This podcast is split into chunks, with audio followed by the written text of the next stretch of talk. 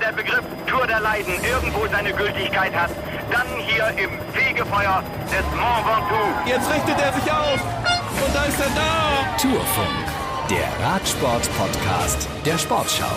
Ja, hallo zusammen. Schön, dass ihr dabei seid. Wir haben eine neue Tour, meine Damen und Herren, und die ist im kommenden Jahr recht besonders. Warum? Das besprechen wir in diesem Tourfunk. Also, was macht sie speziell? Was sind die Schwierigkeiten?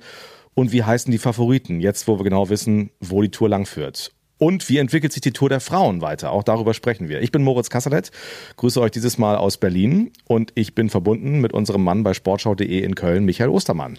Hallo zusammen. Ja, und der Radsportreporter für die Radiosender der ARD sitzt normalerweise in Hamburg, ähm, ist aber jetzt im Urlaub und uns trotzdem zugeschaltet. Hallo Holger Gersker. Hallo Moritz, hallo Michael. Und natürlich haben wir unsere Augen und Ohren auch in Paris, wo wir mit den großen oder mit einigen großen Namen des Radsports gesprochen haben. Unser Kollege Steffen Gar ist vor Ort und äh, hat sich die Streckenpräsentation dort angeschaut. Und ich freue mich sehr auf diese Folge und stelle erstmal fest, es ist manchmal wirklich erstaunlich, wie genau diese Vorhersagen inzwischen sind. Also es gibt so Freaks, äh, Internetportale, die sammeln so alle Gerüchte, die ähm, im Umlauf sind, Zeitungsartikel und Aussagen und sagen so voraus, wie die Tour aussehen wird. Und dieses Mal, also es ist wirklich verblüffend. Also das, was uns die ASO in Paris präsentiert hat, das sieht fast eins zu eins so aus wie prognostiziert. Bevor wir gleich ins Detail gehen, erstmal an euch beiden die Frage, was waren eure ersten Gedanken nach der Streckenpräsentation? Ja, ich mache das mal ganz kurz. Äh, so südliche Hemisphäre. Ähm, als ich das erste Mal die Karte gesehen habe, habe ich gedacht, okay, wir werden so wenig Auto fahren wie noch nie bei einer Tour de France. Also klar, zur, zur Anreise gehören ein paar Kilometer Richtung Spanien. Äh, und dann äh, geht's eigentlich nur noch einmal quer äh, durch das Land, durch Frankreich und nach Paris. Ähm, das normalerweise kreist man ja ums Land, der Norden kommt nicht vor, mit Ausnahme der Hauptstadt. Das war so der erste Gedanke, als ich die Skizze gesehen habe. Daran merkt ihr schon, Holger ist seit langen Jahren dabei als Reporter und das sind halt die Blicke, die man irgendwann hat, weil wir sitzen wirklich Ewigkeiten im Auto und sowas sticht dann ein bisschen hervor, wenn es zumindest auf den ersten Blick nach ein bisschen weniger aussieht. Michael, was hast du gedacht? Ja, mir ging es ein bisschen so ähnlich. Wenn du da drauf guckst, ist es ja wirklich eine Diagonale im, ja, eher im südlichen Teil Frankreichs. Und ich habe gedacht, wow, was ein Brocken, weil es ist im Grunde, ja, Pyrenäen, also Baskenland, Pyrenäen, Zentralmassiv, Alpen, Vogesen und dann sind wir schon in Paris und viel dazwischen ist eigentlich nicht. Ähm, und es ist so, man spricht ja immer von der großen Schleife, wenn man von der Tour de France spricht. Ähm, das ist es eigentlich nicht mehr. Es ist schon in den letzten Jahren immer weniger geworden. Also diese, diese Passage ähm, mal von den Alpen durchs Zentralmassiv Richtung Pyrenäen oder umgekehrt, die nimmt immer so einen zentralen Teil ein, aber diesmal ist es wirklich darauf beschränkt. Also äh, kein französischer Norden mit Kopfsteinpflaster oder Bretagne, was man schon mal hat, oder aber eben, wir haben ja auch in Nizza angefangen, 2019, ähm, äh, 2020. Mhm. Das ist äh, äh, natürlich, ähm, das ist alles ausgespart und es bleibt dieser schmale Streifen im eher südlichen Teil Frankreichs. Das ist schon erstaunlich es könnte so eine, so eine unscheinbar spektakuläre Tour werden. Ne? Also auf den ersten Blick denkt man auch so, oh, irgendwie wenig Spektakel.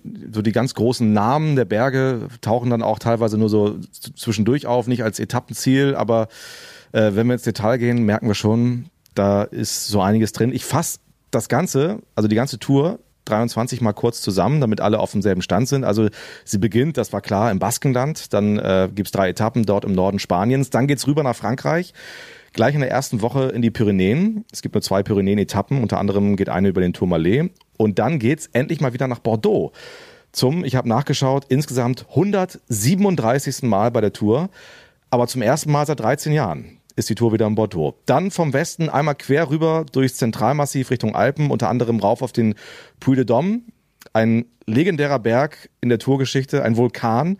Die Straße schlängelt sich so im Kreis den Berg rauf. Das wird tolle Bilder geben. Es gab legendäre Duelle. Anquetil, Polidor, Merckx war auch schon mal Hauptdarsteller. Auch über die Etappe sprechen wir natürlich noch. Ähm, dann kommen die Alpen. Da geht's ein paar Tage lang richtig ab. Mit dem einzigen Zeitfahren. Auch das finde ich sticht sofort hervor, es gibt nur 22 Zeitfahrkilometer und das sind auch noch bergige Kilometer, also kein klassisches langes Einzelzeitfahren im Flachen. Dann am vorletzten Tag diesmal auch kein Zeitfahren, sondern eine enorm, normale Etappe mit Bergankunft in den Vogesen auf dem Markstein und das Finale ist dann in Paris. Und ich finde, es gibt in diesem Jahr ja fast schon mehr als eine Handvoll Kandidaten für den Gesamtsieg. Vieles ist irgendwie vorstellbar. Wie geht euch das? Ja, ähm, Wingegaard, Pogacar, äh, Bernal, wenn er fit wird, Wennepool, wenn er startet, Roglic, mhm. mh, wenn er nochmal in Form käme. Ähm, wen würdet ihr noch addieren? Ja, ich bin mal gespannt, ähm, weil ich finde, es könnte auch bei einem besonderen Verlauf eine Tour sein für einen sehr, sehr fitten äh, Julien Alaphilippe. Äh, also ich, dann hieß er auch, dass Evenepoel nicht mitfährt. Glaube ich übrigens auch. Ich glaube, dass er den Giro fährt, aber da kommen wir vielleicht auch noch später drauf zu sprechen. Die ersten Tage äh, rufen nach Fahrern wie Alaphilippe, Van Aert. Und wenn der erstmal das gelbe Trikot hat, also es ist eine sehr bergige Eta Tour, aber auf dem ersten Blick ja auch keine, die mördermäßig schwer ist. Oder täuscht das? Oder täusche ich mich da? ich würde sagen, das täuscht. Also ähm, es mag die so diese ganz großen Namen äh, nicht geben, aber ich glaube, es ist gerade in den Alpen, äh, das sind, da sind äh, kurze Etappen mit unheimlich viel Höhenmetern dabei. Ähm, äh, da wird, glaube ich, ähm, Julien Alaphilippe äh, Schwierigkeiten bekommen. So, so Fahrertypen werden Schwierigkeiten bekommen. Ich kann mir das nicht anders vorstellen. Gut, wir haben ihn schon erlebt, dass er wirklich kämpft, wenn er dann einmal im Besitz des gelben Trikots ist und äh, dann äh, wie so oft, äh, wie heißt es so schön, das gelbe Trikot verleiht Flügel, dann auch äh, eben sehr zäh äh, daran festhält. Aber ich glaube, insgesamt ist es dann doch, läuft es auf die von, von ähm, Holger genannten drei hinaus, Wingegor, äh, Pogacar und Bernal, immer vorausgesetzt, dass er wirklich wieder äh, ähm, nach seinem schweren Unfall und äh, der Rückkehr jetzt auch wieder in, in Höchstform kommen kann. Das sind, glaube ich, die drei Top-Kandidaten. Ich sehe es eher, eher so wie du auch, Evenepoel, eher beim Giro. Äh, Jaron Thomas wird wahrscheinlich gleich abgewunken haben, als er das gesehen hat, mit nur 22 Zeitfahrkilometern. Und äh, ja, Primus Roglic, ich weiß nicht, ob sich das Jumbo nochmal antut und ob sie nicht sagen, äh, äh, Primoz Roglic soll lieber den Giro auch fahren, wo er Zeit fahren kann, wo er klettern kann und vielleicht da zu seinem Palmares noch äh, eine zweite große Rundfahrt neben der Vuelta dann hinzufügen kann.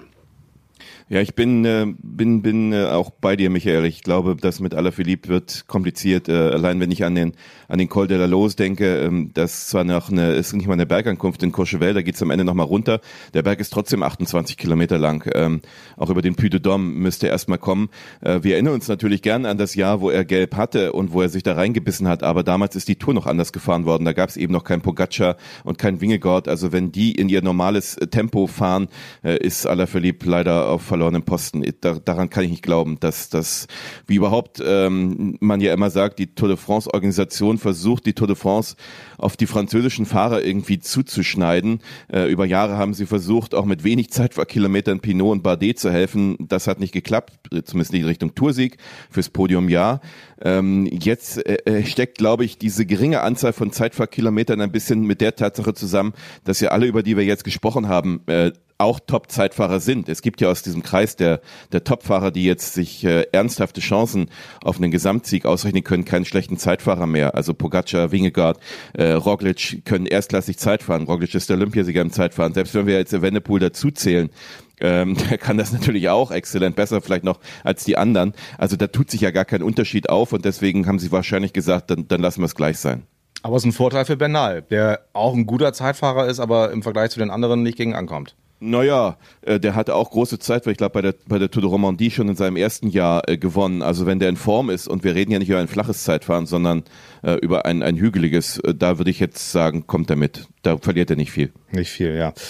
Lass uns mal chronologisch vorgehen, was die Tour angeht. Also, dass das Ding im, Baskenland beginnt, das war uns allen klar. Und Christian Prudhomme hatte auch in den vergangenen Wochen schon mehr als angedeutet, dass das äh, ein Klassiker-Terrain sein wird. Und so ist es ja auch jetzt auf dem Papier zu sehen. Also ich erwähnte Alaphilippe, äh, Van Art kann das natürlich, Evenepoel könnte es natürlich eigentlich auch. Der hatte jetzt schon vor der Streckenpräsentation der Tour gesagt, er weiß schon, welche der beiden großen Rundfahrten erfahren wird, also Giro oder Tour, wird es aber erst im Januar verraten. Das spricht so ein bisschen dafür, dass er den Giro nimmt, denn ähm, da gibt's deutlich mehr Zeitfahrkilometer und wenn er sich schon festgelegt hat, ohne die Tourstrecke zu kennen, ähm, wäre es auch ein bisschen komisch. Also ich finde, das spricht so ein bisschen dafür, dass er den Giro fahren wird. Aber er wäre natürlich eigentlich, ich glaube, zweimal hat der Klassiker San Sebastian gewonnen, eigentlich auch einer für die ersten Tage, ne? Ja, vielleicht nicht nur. Ähm, na, also ich äh, bin nicht so 100% bisher davon überzeugt. Ähm, es gibt da, sagen wir, mindestens drei Argumente. Ad eins hat Patrick Lefebvre bisher immer alle verblüfft mit irgendwelchen Personalentscheidungen. Ähm, und, und wer weiß, dann das, was Michael gerade erwähnt hat, dieses nicht, nicht allzu dramatische, also dass man nicht in, in Höhen über 2500 Meter klettert zum Beispiel, was ihm ja nicht so entgegenkommt. Ich glaube, der höchste Punkt ist der Col de la Los mit 2300 Metern, ähm, spricht über die Dauer dann vielleicht auch ein bisschen für ihn. Äh, dann der Start, klar, mit dem, mit dem Klassikerterrain. Und dann kommt für alle Klassikerliebhaber ja noch ein besonderer Punkt hinzu. Äh, diese, diese Tour de France ist ja so ein bisschen wie in einem olympischen Jahr, weil nämlich das Straßen-WM-Rennen zwei Wochen nach der Ankunft in Paris schon ist. Also nicht wie immer sonst am letzten September-Sonntag, sondern man muss sich eigentlich für die Weltmeisterschaft über die Tour de France in Form fahren. Es gibt ja kaum Alternativen. Was will man fahren im Juli ähm, in Europa? Ähm, und Alaphilippe, äh, für den gilt das natürlich auch, aber auch vor allem Evenepoel hat sich natürlich in dieses Regenbogentrikot verliebt und will es möglichst in Glasgow verteidigen, wo es ja einen Klassikerkurs geben wird. Ähm, und das wird sicherlich ein bisschen die ähm, ja, die äh, Mathieu van der Poel äh, zählt ja auch noch dazu, auf den Plan rufen, unbedingt Tour fahren zu wollen.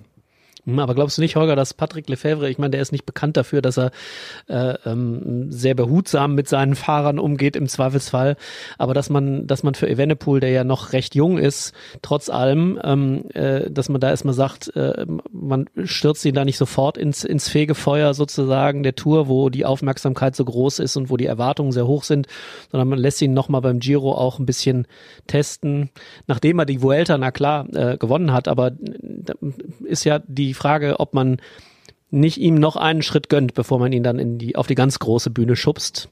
Weiß ich nicht. Könnte auch ein Argument sein. Ja, bin, bin nicht ganz, aber ich kenne das Selbstvertrauen äh, von, von äh, Evenepoel. Äh, nur der Himmel ist die Grenze. Ähm, äh, Sky is the limit hat er ja in, äh, in, nach seinem WM-Titel in Australien gesagt. Und äh, wenn man ihn lässt, wird er nicht Nein sagen. Aber sicher wäre es wahrscheinlich vernünftiger, ähm, aber du weißt ja nie, was da kommt. Ähm, und äh, Quickstep braucht ja auch einen Plan äh, für die für die Tour de France. Der könnte natürlich Alaphilippe heißen, klar. Ja, aber ist diese Ankündigung oder diese Aussage von ihm, ich weiß schon, welche Tour ich fahren werde, Giro oder Tour, ich sag's nur noch nicht, auch vielleicht Teil des Showgeschäfts, was er ja beherrscht? Ja, ja kann also, auch sein. Ja. Klar, auszuschließen ist das nicht. Ne? Also und äh, ich, wenn ich das richtig verstanden habe, äh, haben sie ja versucht, äh, in Paris Patrick Lefebvre auch zu einer äh, Äußerung heute zu, zu bringen, aber der hat auch äh, schön dicht gehalten. Also wir dürfen da noch ein bisschen spekulieren. Ja. Ist doch auch schön. Es ist übrigens, ähm, finde ich, eh eine Tour, äh, die sehr tricky ist für die Teammanager. Ähm, man muss da sehr abwägen. Wir haben über die Sprinter noch gar nicht gesprochen. Auf dem Papier acht Flachetappen heißt es. Ob das am Ende immer alles Sprintankünfte sind, ist wieder eine andere Frage. Aber auf jeden Fall auch eine Tour für Sprinter. Also anders als in diesem Jahr. Nächstes Jahr schon wieder er. Ähm, das wird dann auch wieder die Frage, was macht Bora? Ne? Also wir waren bei der ersten Woche oder bei den ersten Tagen. Sie haben Maximilian Schachmann, der natürlich super ist für so ein Terrain, äh, Lennart Kemner, aber sie haben eben auch mit Sam Bennett einen der besten Sprinter in Topform. Also ich bin sehr gespannt, ähm, wie auch Bora das beispielsweise angeht. Emanuel Buchmann haben wir jetzt noch gar nicht groß thematisiert. Das ist natürlich auch einer, der ja davon träumt, mal aufs Podium der Tour zu fahren und bei dem ich mir zum Beispiel sehr sicher bin, dass der nächstes Jahr wieder in Frankreich auf den Straßen unterwegs sein wird. Ja, bei Bora würde ich die Sache mit dem Sprinter insofern ausschließen, als dass Ralf Denkdorf sehr eindeutig war mit seinem Plänen, äh, das Podium der Tour de France anzupeilen. Also das ist bei denen die nächste Entwicklungsstufe, der Giro-Sieg von Jai Hindley und jetzt äh, geht's in Richtung Richtung Tour-Angriff und da wäre sicherlich ein Sprinter ähm, nicht ganz förderlich. Äh, sie sind beim Giro sehr gut gefahren mit äh, gleich drei Kapitänen, also mit drei guten Kletterern und ich kann mir gut vorstellen, dass sie alles auf äh, Podium, darum geht's ja erstmal Tour setzen und dass sie mit ihren Besten da antreten, also, also Vlasov und Hindley. Und äh, kann mir vorstellen, dass für die Deutschen neben der Giro bleibt. Ähm, möglicherweise hat Lennart Kemner ja auch äh, seine Kandidatenrolle erklärt, äh, mal als Kapitän oder zumindest als Co-Kapitän eine Rundfahrt zu fahren. Das wird dann sicherlich nicht die Tour sein oder würde nicht die Tour sein. Ähm, der andere Ansatz wäre zu sagen, dass beim Giro hat so super geklappt, wir fahren genau in der Combo. Also mit Buchmann, ähm, mit, mit Kemner, und mit Hindley diesmal die Tour und äh, Vlasov den, den Giro. Äh, wäre auch ein Ansatz, aber ich glaube, dass Pre hat definitiv äh, Podium Tour und das werden sie angehen. Ähm, und ich kann mir vorstellen, dass Emanuel Buchmann da als Helfer auch eine gute Rolle spielen kann. Ja, also ja. Ich, ich, ich, glaube das auch. Also ich glaube, dass Buchmann, äh, wenn, wenn man sich das Profil anguckt, äh, eigentlich aus deutscher Sicht für die, für die Tour gesetzt sein müsste, wenn er denn in Form ist. Äh, immer vorausgesetzt natürlich. Ähm, aber das, äh, genauso wie man eben äh, argumentieren konnte ähm, im vergangenen Jahr, dass das nichts für ihn ist, kann man in diesem Jahr sagen, äh, das ist was für ihn. Absolut. Und äh, weil du, Holger Rolf, äh, Ralf Denk zitiert hattest, er hatte jetzt mit Blick auf den Giro, aber es lässt sich auch übertragen, auch gesagt, man muss immer ein bisschen aufpassen. Man kann natürlich auf die Karte, also ich zitiere ihn jetzt indirekt, ne? ich habe das, das wörtliche Zitat nicht genau vor Augen, aber er sagte sinngemäß, man kann natürlich auf die Gesamtwertung fahren, aber da ist auch mal schnell die Luft raus und dann braucht man auch ein Backup, dass die Tour nicht total enttäuschend wird. Und das wiederum spricht ja auch dafür, dass sie dann bei so einer Tour mit so vielen potenziellen Sprintankünften auf einen Sprinter eigentlich nicht verzichten können. Ne? Also es gibt natürlich klar, sie können keinen äh, Vier-Mann-Sprintzug für Sam Bennett mitnehmen, das ist logisch, das wäre verschenkt, aber äh, so ganz ohne bin gespannt. Aber das sage ich ja, das ist äh, jetzt eine große Abwägung, ne? dass diese Tour, ähm, das, da liegt der Reiz wahrscheinlich auch drin, da das richtige Personal äh, aufzustellen. Also wir sind in, den, in, in, in Spanien, sind da drüben in den Pyrenäen, dann geht's nach Bordeaux und dann kommt der Puy de Dôme. Ein Berg, der seit, ich glaube, 35 Jahren nicht mehr im Tourkalender war, über den Christian Prudhomme, der Tourdirektor, sagt, der ja in Paris heute äh, war und das Ganze präsentiert hat, dass er, als er vor 18 Jahren bei der ASO anfing, also beim Tourveranstalter, hat er an seinem ersten Arbeitstag nur drei Worte in seinen Computer getippt, Puy de Dôme. Das war sein Ziel, da wollte er mit der Tour unbedingt mal wieder hin. Das ist eine Rückkehr mit sehr vielen Emotionen. Dieser Berg zählt zu den Wurzeln der Tour. Wir haben die großen Fahrer Frankreichs zum Vibrieren gebracht. Ich bin so dankbar, dass wir da wieder hin dürfen. Klar, es gibt Auflagen. Keine Zuschauer auf den letzten vier Kilometern. Außer den Fahrern und den Offiziellen kommt da keiner hoch. Das wird einer der Höhepunkte, glaube ich, dieser Tour, ne? Ja, glaube ich auch. Also wenn nicht sogar der. Ähm, also ist ja so, dass auch ein bisschen immer dieses äh, Name-Dropping und wenn kein Mont Ventoux und kein Alpe d'Huez und keine äh, kein Roubaix irgendwo auftaucht, äh, dann dann ist das eben jetzt äh, für diese Tour de France sicherlich äh, die Etappe schlechthin. Ist an einem Sonntag, am zweiten Sonntag der Tour. Ähm, ich habe erstmal gezuckt, ehrlicherweise. Also ich, die Diskussion gibt's ja schon eine Weile. Ursprünglich hieß es ja 24, dann ähm, um den 60. Jahrestag dieses großen 64er Duells zu feiern zwischen äh, Polidor und Anquetil, als, als Polidor ja oben knapp gewann, aber die Tour trotzdem nicht äh, und das gelbe Trikot verpasst hat da oben. Ähm, jetzt also sagen wir mal so, in ein Naturschutzgebiet zu fahren, äh, das UNESCO-Weltkulturerbe ist und was strikt verboten ist für, für, für jedermann, was, was Autos angeht, ähm, wo auch äh, Hobbyfahrer ja nicht einfach mal hochfahren können, ist ein spannender Punkt im Jahre 2023, sage ich mal so. Sie werden natürlich unfassbar restrikt sein, das hat er ja auch schon angekündigt, wirklich nur die Fahrer und nur die Offiziellen nach oben, angeblich auch keine Siegerehrung oben, äh, keine Zuschauer natürlich nicht ähm, auf den letzten vier Kilometern. Das ist die Straße ist ja so schmal. Wer die Bilder schon mal angeguckt hat, da fährt diese Zahnradbahn nebenher. Ähm, es wird tolle Bilder geben, aber es wird eine Etappe fürs Fernsehen und nicht für die Fans. Ähm, und ähm, also ich bin nicht zu 100 Prozent äh, begeistert und überzeugt. Ich habe auch ein bisschen, ich will nicht sagen ein schlechtes Gewissen, aber irgendwie passt das nicht in die in die Zeit, ausgerechnet jetzt äh, so ein Naturschutzgebiet für den Radsport wieder zu erschließen. Ich sehe das ganz ähnlich. Ähm, ich finde auch, dass äh, Christian Prudhomme ist natürlich ein glänzender Verkäufer. Ähm, äh, wie er darauf kommt, dass da die Wurzeln der Tour de France sind, äh, erschließt sich mir nicht, ehrlich gesagt. Hm. auch wenn da, wenn es da natürlich spektakuläre Etappen gegeben hat. Ähm, die eine hat Holger gerade erwähnt und den Faustschlag gegen Eddie Merckx, der gehört sicherlich auch zu den großen Geschichten, die die Tour de France da geschrieben hat. Aber auch wenn er sagt, nur die Fahrer und die Offiziellen, ähm, Naja, eine Kamera werden sie da oben auch hinstellen und dann müssen sie natürlich auch Technik da hochfahren und den, äh, auch da wird es auch einen Zielbogen geben und eine Zeitmessung und dann hat man einfach schon ein paar LKW, die da hochfahren. Ähm, und selbst wenn wir da unten in unserer Technikzone äh, ähm, irgendwo am Fuße des Berges sein werden, natürlich, ähm, wird es eben halt trotzdem so sein, dass, äh, dass ein Teil des Trosses da hochfahren muss, weil man sonst auch keine Bilder von da hat. Und ähm, da gebe ich ihm, gebe ich Holger vollkommen recht. Das ist wirklich schwierig äh, bei aller Freude über den Mythos, der da zurückkehrt oder die Legende, der, die da zurückkehrt. Ähm, ja, muss das sein? Das ist die große Frage. Der Radsport hat ja, schreibt sich immer auf die Fahne zu sagen, wir sind ja die umfeldfreundliche äh, Fortbewegungsart und wir wollen die Leute, Leute zum Radfahren animieren und gleichzeitig ist er natürlich auch mit seinem Tross, sagen wir mal, nicht klimaneutral. Dagegen spricht so ein bisschen, ähm, dass die Route, was ich am Anfang gesagt hat, nicht so lang, also dass alle, dieser gesamte Tross nicht so viele Kilometer durch Frankreich zurücklegen wird, dass man das so ein bisschen konzentriert. Das gilt ja auch für die Tour der Frauen, auf die wir sicherlich noch kommen. Ähm, da passen sie schon ein bisschen auf. Also diese langen Transfers äh, gibt's jetzt zumindest nicht. Ich bin mal sehr gespannt, ob das jetzt nur purer Zufall ist und ein bisschen geschuldet auch dem Startort. Ähm, in, in, in, übrigens in, in Spanien. Das Wort Spanien fiel kein einziges Mal. Ich weiß nicht, ähm, ich meine, wenn, wenn, als die Tour in Düsseldorf begann, haben wir ja auch nicht gesagt in Nordrhein-Westfalen. Ähm, ich weiß gar nicht, ob es Verträge gibt mit dem Baskenland, dass wir immer Baskenland sagen. Ich weiß, es ist ein politisch sehr, sehr heikles Konstrukt. Ähm, aber für mich beginnt die Tour dann doch im, im Norden Spaniens. Ähm, glaube, 24 wird die Nagelprobe, wenn, wenn alle Gerüchte stimmen und das Ding wirklich in Florenz startet. Und da wir in diesem Jahr überhaupt nicht im Norden Frankreichs waren, müsste es ja nächstes Jahr sein. Das wäre dann natürlich genau der gegenteilige Ansatz. Ähm, aber die, die Diskussionen, die die Tour de France äh, natürlich intern führen muss, Ökologie, ähm, die werden sie auch führen.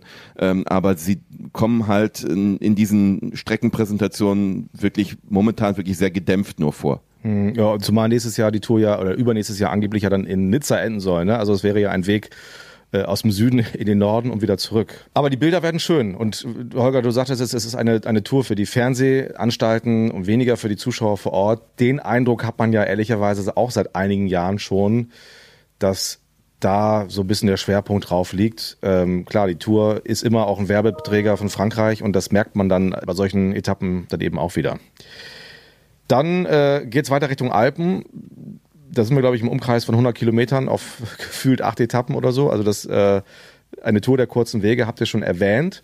Und Michael hat auch schon angedeutet, der erste Eindruck täuscht so ein bisschen. Also auch wenn die ganz großen Namen Alpe d'Huez, Ventoux äh, und so weiter nicht dabei sind, zumindest nicht als Zielankunft. Also es gibt ja auch äh, Berge, über die es rübergeht. Die äh, Col de la Los hat Holger erwähnt, diese schmale Straße, die, ähm, wann war das, 2020, ne, zum ersten Mal hochging da mit Etappen, äh, Ankunft oben auf dem Berg, äh, dann weiter nach Courchevel. Da haben wir schön schönes Alpenpanorama da und da wird sich die Tour entscheiden, mutmaßlich. Ja, also äh, da und dann eben äh, auf dieser äh, vorletzten Etappe in den Vogesen, wenn der Drops bis dahin nicht schon gelutscht ist. Ähm, aber wenn es eng ist, äh, dann äh, kann auch da in den Vogesen nochmal was, ähm, noch was passieren. Ähm, ich glaube halt, dass das, äh, die Alpen, äh, da, da, das sieht man ja auch, wenn man da drauf guckt, die Alpen sind der Schwerpunkt. Ähm, da, da findet das Spektakel statt, auch wenn es vielleicht nicht die ganz großen Namen sind Alpe d'Huez, äh, Galibier und so weiter. Aber äh, was mich halt auch fasziniert, was ja jetzt schon seit ein paar Jahren der Trend ist, ist eben diese, diese kurzen Etappen, die unheimlich viel Höhenmeter haben. Äh, also die 13. Etappe zum Beispiel über den Grand Colombier ähm, äh, oder auf den Grand Colombier äh, äh mit nur 138 Kilometern. Ähm, das wird also da, da wird halt auch das Spektakel forciert. Und ich glaube, mh, wir haben das ja auch gesehen, äh, selbst an den, an den Quoten in, in Deutschland im vergangenen Jahr. Wenn das Rennen spannend ist und spektakulär ist, dann gucken die Leute dahin, auch wenn es keinen deutschen Fahrer für die Gesamtwertung gibt, weil es eben das Spektakel bietet. Und ich glaube, das ist das, das ist so ein bisschen die Handschrift von Christian Prudhomme. Ne? Dôme haben wir schon äh, äh darüber gesprochen, das wollte er unbedingt, aber er woll, will halt auch immer äh, dass dieses Rennen möglichst äh, äh, lange spannend bleibt, dass es irgendwie, äh, dass früh Attacke gefahren wird, dass es eben nicht erst am Schlussanstieg losgeht, sondern das Rennen früher auseinandergenommen wird. Und das hat er irgendwie habe ich das Gefühl, hat er jetzt noch mal ein Stück forciert, ähm, weil alles das, was was was da stattfindet, gerade in den Alpen, spricht dafür, dass wir da wirklich richtig, richtig, äh, und wenn es wirklich die drei sind, dann wird das ein richtiger Schlagabtausch. Also das könnte, äh, könnte wirklich eine spektakuläre Tour werden, weil die Fahrer sie spektakulär machen am Ende. Und äh, dafür hat die Strecke äh, dann auch äh, die nötigen Anreize. Ja, es sind ja nicht immer die Namen nur, ne? Also wenn wir uns an voriges Jahr erinnern, oder dieses Jahr, ähm, mit, äh, mit dem äh, Granon und hinterher Alpe d'Huez. Äh, und alle haben vorher gesagt, boah, Alpe d'Huez, das wird der große Höhepunkt. Es war genau umgekehrt.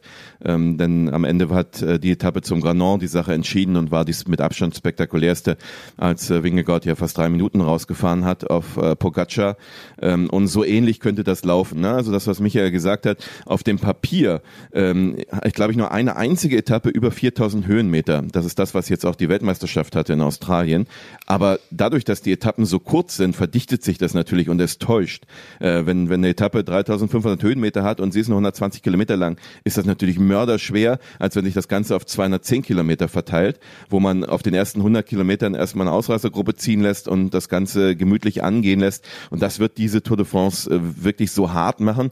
Ich hoffe, dass die, die Topfahrer beieinander liegen, weil die Gefahr ist natürlich tatsächlich gegeben, dass mit dem ähm, ja mit der Etappe nach Courchevel, ähm, wo es am Ende noch mal kurz runtergeht, aber wo wirklich dieser lange Anstieg äh, auf dem Programm steht, das ist schon die 17. Etappe. Ähm, da könnte die Sache tatsächlich fast abgehakt sein. Äh, Michael kennt die Nummer Markstein, da war ich jetzt noch nicht. Das, da sind die Frauen voriges Jahr gefahren ihre vorletzte Etappe. Ähm, das ist ja keine Bergankunft an sich, sondern da fährt man auf einem Hochplateau am Ende noch. Ähm, da muss es wirklich Abstände geben unter zwei Minuten, dass es nochmal interessant wird in den Vogesen. Ähm, hoffen wir drauf, war 2020 ja auch so, äh, mit Pogacar gegen Roglic, auch wenn es ein Einzelzeitfahren war, in ähnlichem Terrain. Ähm, aber ansonsten ist das für mich so ein bisschen die einzige Gefahr, dass möglicherweise am, am Mittwoch äh, der letzten Woche die Luft schon raus ist, weil dann kommen zwei vergleichsweise moderate Etappen, möglicherweise sogar Sprinter-Etappen, auf jeden Fall aber für Ausreißergruppen ähm, und, und dann kommt nur noch diese eine und hoffentlich bleibt die Spannung in der letzten Woche erhalten. Was dafür spricht, ist, dass die, die Topfahrer momentan ähm, leistungsmäßig so, so eng beieinander liegen. Unser ARD-Experte Fabian Wegmann ähm, war auch in Paris, genau wie unser Kollege Steffen Gar. Und lustigerweise haben die beiden sich getroffen. Und das hören wir uns jetzt mal an. Fabian Wegmann, der AD-Experte, strahlt, wenn er diese Strecke sieht. Scheint dir zu gefallen. Wie schätzt du die Strecke ein? Ähm, ja, sie ist schwierig. Ähm, sie ist nicht extrem schwierig, aber äh, sie ist sehr abwechslungsreich. Also ähm, gerade ähm, ja, der Start im Baskenland, also das wird, glaube ich, äh, wirklich spannend. Es geht äh, ständig rauf und runter. Ich kenne das Gebiet sehr gut. Äh, ich glaube auch Emanuel Buchmann kennt das ganz gut dort. ähm, er kommt da auch ganz, ganz gut zurecht. Es sind sehr viele schmale Straßen, eng. Es sind nicht die, die ganz, ganz großen Berge, wobei der Col de la Los ist oben, äh, der wird natürlich schon gefahren, aber ähm, danach geht es auch wieder runter. Es ist nicht oben Ziel, aber es macht es doch, glaube ich, ein ganzes Stück spannend und wirklich freue ich mich auch auf die, ähm, die Vogesen-Etappe. Ganz nah an Deutschland dran mit allen äh, Bergen, die man eigentlich in Vogesen kennt. Das Zeitfahren ist relativ, ist nur eins dabei, 22 Kilometer, aber dafür geht es auch ordentlich berghoch. Also das ist auch eine Sache, was äh, den Kletterern auf jeden Fall entgegenkommt. Man hat so ein bisschen den Eindruck, es äh, gibt keine Störfeuer, es gibt kein Kopfsteinpflaster, sondern keine ewigen Windpassagen oder sonst wie. Also man kann sich in Anführungszeichen rein darauf konzentrieren, zum einen auf die Trikots, aber eben auf die Tagessiege. Für die Sprinter ist ja auch einiges drin. Ja, genau, auch für die Sprinter. Also es ist wirklich sehr gemischt äh, dieses Jahr, ist für alle was drin und ähm, deswegen werden wir, glaube ich, auch ein paar mehr Stars äh, dieses Jahr sehen, vielleicht auch ein paar mehr Sprinter, ähm, weil für die ist einfach mehr, mehr zu holen. Ähm, es sieht auf den ersten Blick wesentlich ruhiger aus als letztes Jahr. Äh, letztes Jahr haben wir an ja, Dänemark mit Windkante und Kopfsteinpflaster gedacht, dass es da viel mehr auseinander ging, geht. Ähm, das war nicht so, aber ähm, ich sage immer, die, die Fahrer machen das Rennen und ich kann mir schon vorstellen, dass es, äh, dass viele Etappen, ähm, ich muss mir jetzt nochmal ganz in Ruhe angucken, aber die ähm, dann wirklich wesentlich schwieriger sind, als sie jetzt auf dem Profil aussehen. Aber es gibt eine Rekordzahl an Bergen. Äh, das heißt, es wird schon eine Angelegenheit für die Superkletterer werden. Genau, genau so ist es. Also ähm, ja, die wir letztes Jahr auch vorne gesehen haben, Wingegaard, Pogacar, ähm, die sehe ich auf jeden Fall ganz vorne mit dabei. Bin mal gespannt, ob Bernal äh, wieder gesund wird. Das ist ja noch ein großes Fragezeichen dahinter und wer sich sonst anmeldet. Aber es wird ähm, eben, da sind nicht die ganz, ganz hohen, die ganz spektakulären Berge dabei, wobei der Puy de Dôme ist jetzt mal wieder mit dabei seit, äh, ich glaube, über 30 Jahren, 35 Jahren. Ähm, das wird, glaube ich, ein ganz spektakuläres Ding. Ähm, aber ist nicht so was wie Alpe d'Huez mit dabei. Aber das muss es auch nicht sein. Ich glaube, ähm, wir werden da eine spannende Tour sehen. Wem liegt die Strecke mehr, Pogacar oder Wingegaard? Das, das äh, ist ganz schwierig zu sagen. Also ähm, ich glaube, ähm, ja, wir haben letztes Jahr gesehen, dass sie wirklich äh, Kopf an Kopf sind. Und, und auch im Zeitfahren sind sie nicht, nicht weit auseinander. Ähm, also da geht's wirklich dann um Sekunden und ich glaube, es kommt äh, wieder auf das Team drauf an, äh, wie das unterstützt wird und wie sie dann, ja, wie, wie sie wirklich die einzelne Form ist. Aber nur ein Zeitfahren, 22 Kilometer, auch nicht so viel. In den Bergen dazu noch. Also die Richtung ist schon klar. Es ist für die Favoriten ausgelegt. Auf jeden Fall. Für die beiden ist es äh, auf jeden Fall was. Und ähm, ja, wie gesagt, für den Egan Benal wäre es durchaus auch was. Du hast eben ganz am Anfang Emanuel Buchmann in den Mund genommen. Gucken wir mal auf die Deutschen. Emanuel Buchmann, ja, für ihn könnte es was sein. Lennart Kemner, wie sieht's da aus? Was denkst du, wie geht Bora das an? Ja, glaube ich auch. Ich meine, er hat ja letztes Jahr eine, oder ja bei der letzten Tour de France eine Wahnsinns-Performance abgeliefert. Ähm, er ist sehr, sehr stark gefahren, war ganz nah mal an einem Etappensieg dran und äh, ich glaube, so werden sie dieses Jahr auftreten und ich würde mir wünschen, dass Emanuel Buchmann auch am Start ist dieses Jahr, weil ich glaube, die Tour, äh, die liegt ihm. Ja, wir waren uns einig, dass wir ziemlich sicher sind, dass Buchmann dabei ist. Ne, Habe ich euch richtig verstanden, ne? Ja, und äh, Maximilian Schachmann gehe ich auch davon aus. Was mir übrigens noch ähm, auffällt, ähm, was schon voriges Jahr eine Rolle spielte, die, die Kunst berg runterzufahren. Wir erinnern uns ja an Thomas Pitcock, äh, der letztlich ja. Alpe gewonnen hat mit seinen Abfahrtskünsten. Ähm, hier kommt das äh, doch relativ häufig vor. Äh, Courchevel haben wir schon genannt, äh, sieben Kilometer, klar, da kann man keine Minute rausfahren, aber ähm, äh, wenn man da oben alleine ist, muss man das auch erstmal verteidigen können.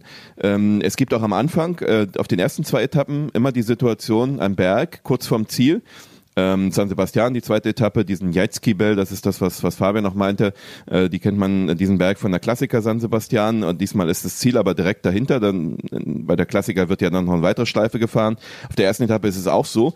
Abfahrtskünste werden gefragt. Und was überhaupt nicht vorkommt, ist, ich habe irgendwas übersehen, sind so diese Hügelankünfte, die wir in den letzten Jahren immer mal hatten, wie vorher ja in Lausanne oder wo es die letzten drei, vier Kilometer berghoch geht, diese klassischen äh, Wort von mhm. Art, Ma Matthews, äh, äh, Mathieu van der Poel auf dem Flugfeld in Monde und, und, und diese ganzen habe ich gar nicht gefunden ähm, oder habe ich irgendwas übersehen. Äh, da, da fehlt so ein bisschen das als Abwechslung für die Klassikerfahrer, die sicherlich nicht zu kurz kommen werden mit dem Anfang, aber das sind so die beiden Dinge, die mir noch so aufgefallen sind. Ja, du hast recht. Also, also dieses Jahr waren natürlich so ein paar offensichtliche Dinger dabei mit Monde und die Flugfelder. Manchmal ist es aber auch noch nicht so richtig ersichtlich, oder? Also war letztes Jahr schon nach der Streckenpräsentation klar, dass es in Lausanne nochmal so bergauf geht. Ich glaube, das, das sind so Details, die dann noch erst auch noch kommen, oder?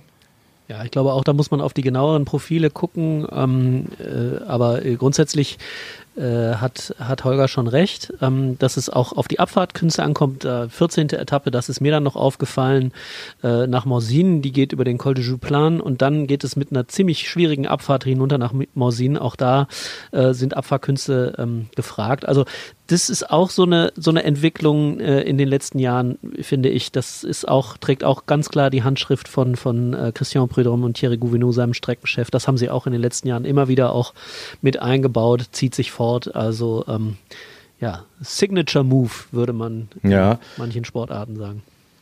Äh, also ich finde, das macht ja auch Spaß. Also die Tour macht seit Jahren viel Spaß, eben auch wegen der Streckenführung. Heute da los, erinnere ich mich, ich war damals da oben als, als Interviewer. Das ist ja diese neu geschaffene Fahrradstraße mit diesem Mittelstreifen. Ich habe immer schon gefragt, wofür braucht der Mittelstreifen? Führt er da durch. Und auf der anderen Seite, äh, wir, wir standen dann auch auf dem Flugfeld damals unten ähm, mit der technischen Zone, durften aber nur, ich glaube, so bis drei, vier Stunden vor Ankunft der Fahrer äh, mit dem Auto hoch. Wir sind dann mit einem Auto, mit mehreren Leuten in einem Auto hochgefahren, mussten dann runterlaufen zu diesem Flugfeld wieder und ich habe die Straße nicht in besonders gut in Erinnerung.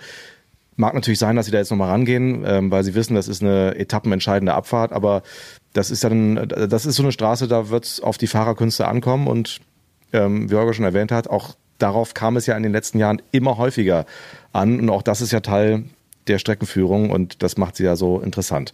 Die Einschränkung ja, war übrigens, weil ja. der Präsident da war, wenn du dich erinnerst. Genau, Moritz. Macron genau. war da oben ähm, genau. und das war, da haben wir zwischendurch kein Handyempfang gehabt. Das war irgendwie das ist ein bisschen abenteuerlich auch. Mal ja. so und wir werden die Strecke Spaß. sehen im Februar, ähm, denn äh, das ist ja das äh, Gebiet der Alpine Ski WM.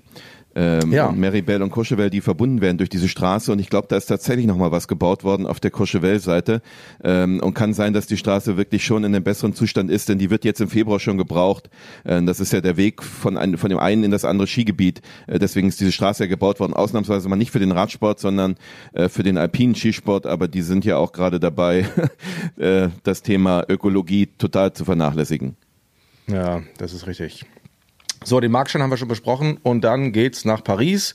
Startort der letzten Etappe ist ein Ort, den äh, Holger ganz gut kennt aus den vergangenen zwei Wochen. War es häufiger mal da, habe ich gehört. Ja, Saint-Quentin-Nivelin, das ist äh, für den Radsport dann in äh, zwei Jahren ganz wichtig. Bei den Olympischen Spielen äh, wird es dort äh, die Bahnradwettbewerbe geben in der Halle, wo jetzt die WM war in, äh, vor zwei Wochen. Und äh, dort ist auch die Strecke für BMX direkt an der Halle. Und das ist so eine kleine, ja, ich würde nicht sagen Enklave des Radsports in, in Frankreich, aber das ist äh, auch das Zentrum des französischen Radsportverbandes jetzt.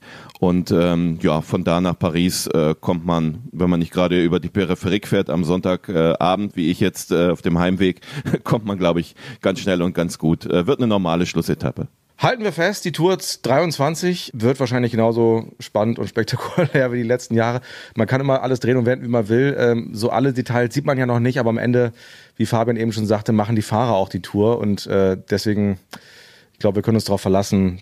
Die haben schon ein ganz gutes Gespür da in Frankreich für ein gutes Radrennen und ich glaube, nächstes Jahr wird auch wieder ziemlich geil, muss man sagen. Auch wenn es auf dem allerersten Blick nicht so spektakulär aussieht, mit Dänemark, Windkante, Kopfsteinpflaster wie in diesem Jahr. Aber ähm, spannend wird's allemal. Und jetzt reden wir noch über die Frauen, die sich losgekoppelt haben von den Männern in diesem Jahr sehr aufmerksamkeitswirksam die erste Etappe auf den Champs-Élysées in Paris und dann im Anschluss direkt äh, im Norden Frankreichs weiter. Michael, du warst letztes Jahr schon dabei. Hast du schon Pläne für kommendes Jahr? Wirst du auch dabei sein für uns? Na, das ist noch nicht ganz raus. Das müssen wir noch klären. Kann auch sein, dass äh, das äh, eine Kollegin übernimmt. Da müssen wir mal schauen, wie wir uns hier aufstellen. Ähm, aber äh, ich kann nur sagen, beim letzten Mal, ich war es wirklich so, dass wir ja alle befürchtet haben, dass äh, sozusagen in Paris die Aufmerksamkeit groß ist und dann nicht mehr. Ähm, das hat getäuscht. Also das war das war nicht so. Äh, ja, es war natürlich nicht ein äh, Aufmarsch wie bei den Männern, äh, was die Fans angeht, aber es war sehr sehr gut besucht trotz allem. Also viel besser als ich das tatsächlich erwartet habe. Das heißt, die Tour de France der Frauen ist angenommen worden von den Franzosen, von den Leuten an der Strecke, in den Orten, äh, in Startorten, äh, auch in Reims beispielsweise war es wirklich äh, voll. Und ähm, insofern äh, glaube ich, dass jetzt der Start, der in Clermont-Ferrand am selben Tag ähm, äh, stattfindet, wenn die Männer in Paris ankommen, äh, auch da äh, der Zuspruch groß sein wird und die Frauentour hat es, glaube ich, im vergangenen Jahr geschafft, mithilfe der ASO doch ähm, die Aufmerksamkeit zu bekommen, die sie auch verdient hatte. Muss man auch sagen, es waren schon auch spektakuläre Bilder, spektakulärer Sport, nicht alles äh, ohne Stürze, das haben wir auch äh, gesehen. Äh, aber das ist bei der Tour de France der Männer äh, ja in der ersten Woche auch nicht anders und die Aufregung war groß. Also äh, insofern, ich bin sehr sicher, dass es auch mit der Abkopplung funktionieren kann. Und man kann auch sagen, die, die Frauen brauchen sozusagen diese Startrampe jetzt nicht mehr. Genau. Das ist äh, sicherlich auch so. Sie haben äh, bewiesen, dass sie auch eben abseits von Paris und abseits der Männer äh, für äh, ordentlich Aufmerksamkeit äh, sorgen können und sorgen und äh, das auch völlig zu Recht. Ähm, da gehen die Streckenplaner übrigens, finde ich, auch ein Risiko ein. Wir haben vorhin bei den Männern über die möglicherweise nicht mehr vorhandene Spannung an den letzten Tagen gesprochen. Zumindest bietet die Strecke das Potenzial dafür, dass da vielleicht so ein bisschen die Luft raus sein könnte. Die Frauen fahren über den Tourmalet, was natürlich mega ist. Äh, nur ist die Frage, was danach noch an Spannung geboten ist, ne? wenn da alles auseinanderfällt. Wie siehst du das, Michael?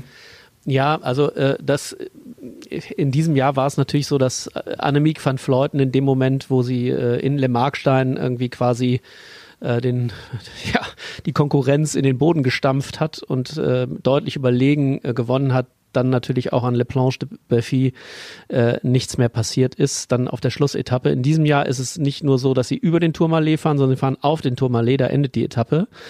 Und ähm, ja, da wird wahrscheinlich eine Vorentscheidung fallen am vorletzten Tag. Es gibt dann diesmal noch ein Zeitfahren in Po am Schlusstag. Ähm, ja, die Abstände waren in diesem Jahr allerdings so groß, dass ich denke, wenn das in einer ähnlichen Art und Weise passiert wie äh, jetzt äh, in diesem Jahr, wird sich bei dem Zeitfahren vielleicht dahinter dann noch das ein oder andere ändern. Ähm, aber dann muss man mal gucken, äh, äh, wer kommt zurück, wer ist in Form, wir, ähm, ob Annemiek van Fleuten das nochmal so wiederholen kann. Äh, das muss man auch erstmal abwarten. Also äh, ich glaube, insgesamt sind sie, haben sie eigentlich das Konzept beibehalten. Sie haben, äh, sie, sie, es geht durchs Zentralmassiv von Clermont-Ferrand. Äh, äh, Rodez, Albi äh, sind Etappenorte, die auch von der Männertour bekannt sind, wo wir wissen, dass es äh, ähm, auf dem Weg dorthin äh, wirklich so Klassikerprofile auch sind. Ähm, das hat sich beim letzten Mal bewährt, das war spannend. Es, dann, wenn es dann eben ins Hochgebirge geht, sprich in diesem Jahr auf den äh, Tourmalet, dann äh, äh wird da die Entscheidung wahrscheinlich fallen. Aber gut, ähm, bis dahin ist äh, für Spannung, glaube ich, gesorgt. Und äh, bei den Männern ist es ja auch oft so, dass dann eben bei einer entscheidenden Bergetappe die Entscheidung eben halt auch fällt. Und äh, warum soll das bei den Frauen anders sein? Und dann gibt es eben noch ein Zeitfahren. Und je nachdem, wenn die Abstände nicht ganz so groß sind, kann da vielleicht dann doch noch was passieren. Also ich würde das jetzt nicht sagen, dass, dass da Langeweile vorprogrammiert ist, sondern im Gegenteil, der Weg dahin zum Tourmalet, äh, der wird wieder spannend. Das Profil ist ähnlich, äh, abwechselnd, klassikerreich, ähm, also hügelig, äh, mal ein Sprint dazwischen. Ähm, also ja, also auch da würde ich sagen, ähm, ist das die bewährte Handschrift äh, äh, aus dem vergangenen Jahr noch mal ein bisschen zugespitzt. Ich glaube, dass da eher die, ähm, ja, die Leistungsfähigkeit von Annemiek van Fleuten darüber bestimmen wird, wie, wie spannend das Ganze wird. Ähm, also wenn sie wieder so drauf ist, wie sie es jetzt war, äh, sie hat ja alle drei großen Rundfahrten gewonnen, also auf die Männer gerechnet und den WM-Titel.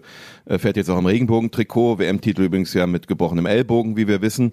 Äh, sie hat ihre Mannschaft nochmal verstärkt. Mit Liane Lippert kommt ja eine mega Helferin, äh, die ja selbst äh, auch äh, das Potenzial hätte, Richtung Podium zu fahren. Ähm, Annemiek van Fleuten hört ja nach dieser Saison 23 auf und äh, Liane Lippert kann ein Jahr lernen, rückt dann selber in die Rolle. Das, was dem Frauenradsport so ein bisschen fehlt, ist das, was bei den Männern jetzt da ist, mit diesen, dass, dass es eben noch einen Gegenspieler gibt für Pogacar.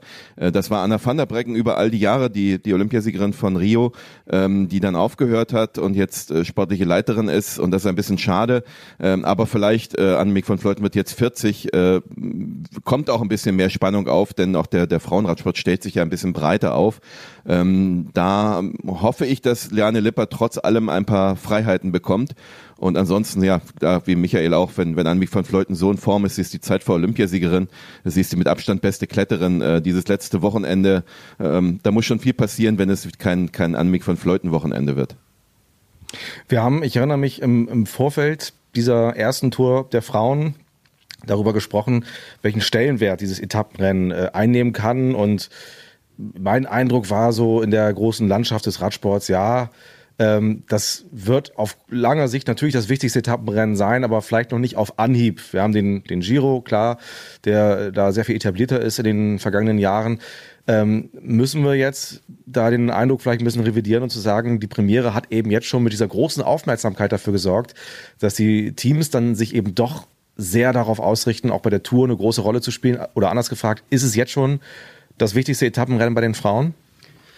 Also ich würde sagen, ja, was die Aufmerksamkeit angeht, auf jeden Fall. Das hat man auch gemerkt äh, bei dieser ersten Auflage jetzt ähm, von der ASO organisiert, ähm, weil es auch im Peloton natürlich allen klar war, äh, dass das sehr viel mehr Aufmerksamkeit als der Giro äh, ähm, bekommt.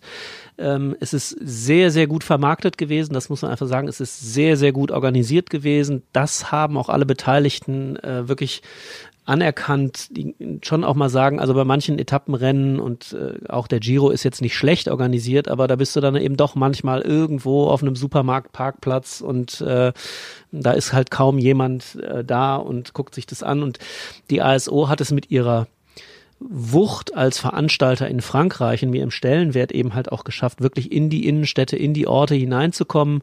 Äh, Nochmal das Beispiel Reims, da war ich wirklich erstaunt, dass wir mitten in der Stadt, die Innenstadt war abgesperrt, wie bei den Männern, ähm, nicht ganz so groß, aber eben, das ging durchs Zentrum, da waren die Straßen gesperrt, da standen die Zuschauer schon äh, ein, zwei Stunden vorher an der Strecke ähm, und haben gewartet.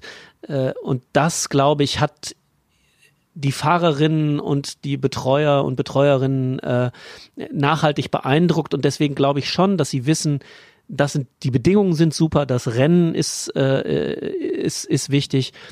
Und das führt dazu, dass sie es wahrscheinlich auch als das wichtigste Rennen im Kalender betrachten. Und ich glaube, was die öffentliche Aufmerksamkeit angeht, ähm, ohne dass ich jetzt schon beim äh, Giro der Frauen war, äh, würde ich sagen, ist das auch unerreicht bis jetzt. Ja, wir freuen uns auf den Radsport-Sommer. Holger hat ja auch die ähm, WM, die große Radsport-WM direkt im Anschluss im August in Glasgow schon erwähnt. Genau, das ähm, ist ja, äh, Moritz, äh, das ist ja sicherlich auch ein bisschen der Plan. Äh, David Lapadian saß ja heute da auch im, im Auditorium und man, das fällt schon auf, dass an jedem Wochenende richtig Radsportspektakel ist. Also bei der Tour der Männer angefangen mit, mit San Sebastian, dann der Puy de Dôme ist am, am zweiten Sonntag, dann diese Alpen-Etappen, ähm, über die wir gesprochen haben mit dem Colombier am Beginn. Äh, sind am dritten Wochenende, am vierten dann das Finale in Paris, dann äh, am fünften Juli-Wochenende, sozusagen am fünften Wochenende hintereinander ähm, der Tourmalet für die Frauen und dieses Schlusszeitfahren. Eine Woche, ein Wochenende drauf das äh, Weltmeisterschaftsrennen der Männer in Glasgow und nochmal eine Woche drauf das Weltmeisterschaftsrennen der Frauen. Ähm, der Radsport sucht diese Nische. Es gibt ja kein großes Fußballturnier der Männer im kommenden Sommer und das der Frauen ist äh, dann im, in Australien, sodass das zeitlich gar keine Kollision gibt. Leichte Leichtathletik-WM ist erst später im Sommer. Also man nutzt diese, diese Nische und wird tatsächlich das, was du gerade gesagt hast, den Sommer des Radsports etablieren. Jedes Wochenende ganz toller Sport. Ja, und guck mal, nach der WM ist dann die Deutschlandtour. Also geht dann nahtlos weiter. Ja, wir freuen uns sehr drauf. Ähm, hat mir großen Spaß gemacht, mit euch darüber zu sprechen. Es werden schöne Radsportwochen im Sommer, die äh, wir euch dann begleiten, hier mit diesem Tourfunk. Den hört ihr Mitte November wieder. Könnt euch jetzt schon darauf freuen. Wird wieder eine sehr gute Folge, bin ich mir jetzt schon sicher. Michael Ostermann und äh, Holger Gersker waren dabei. Holger, dir noch einen schönen Urlaub. Genieß Danke. es. Und wir hören uns bald wieder. Das tun wir. Vielen Dank. Macht's gut. Tschüss. Ciao. Tschüss. Wenn der Begriff Tour der Leiden irgendwo seine Gültigkeit hat, dann hier im Fegefeuer des Mont Ventoux. Jetzt richtet er sich auf. Und da ist er da. Tourfunk der Radsport-Podcast der Sportschau.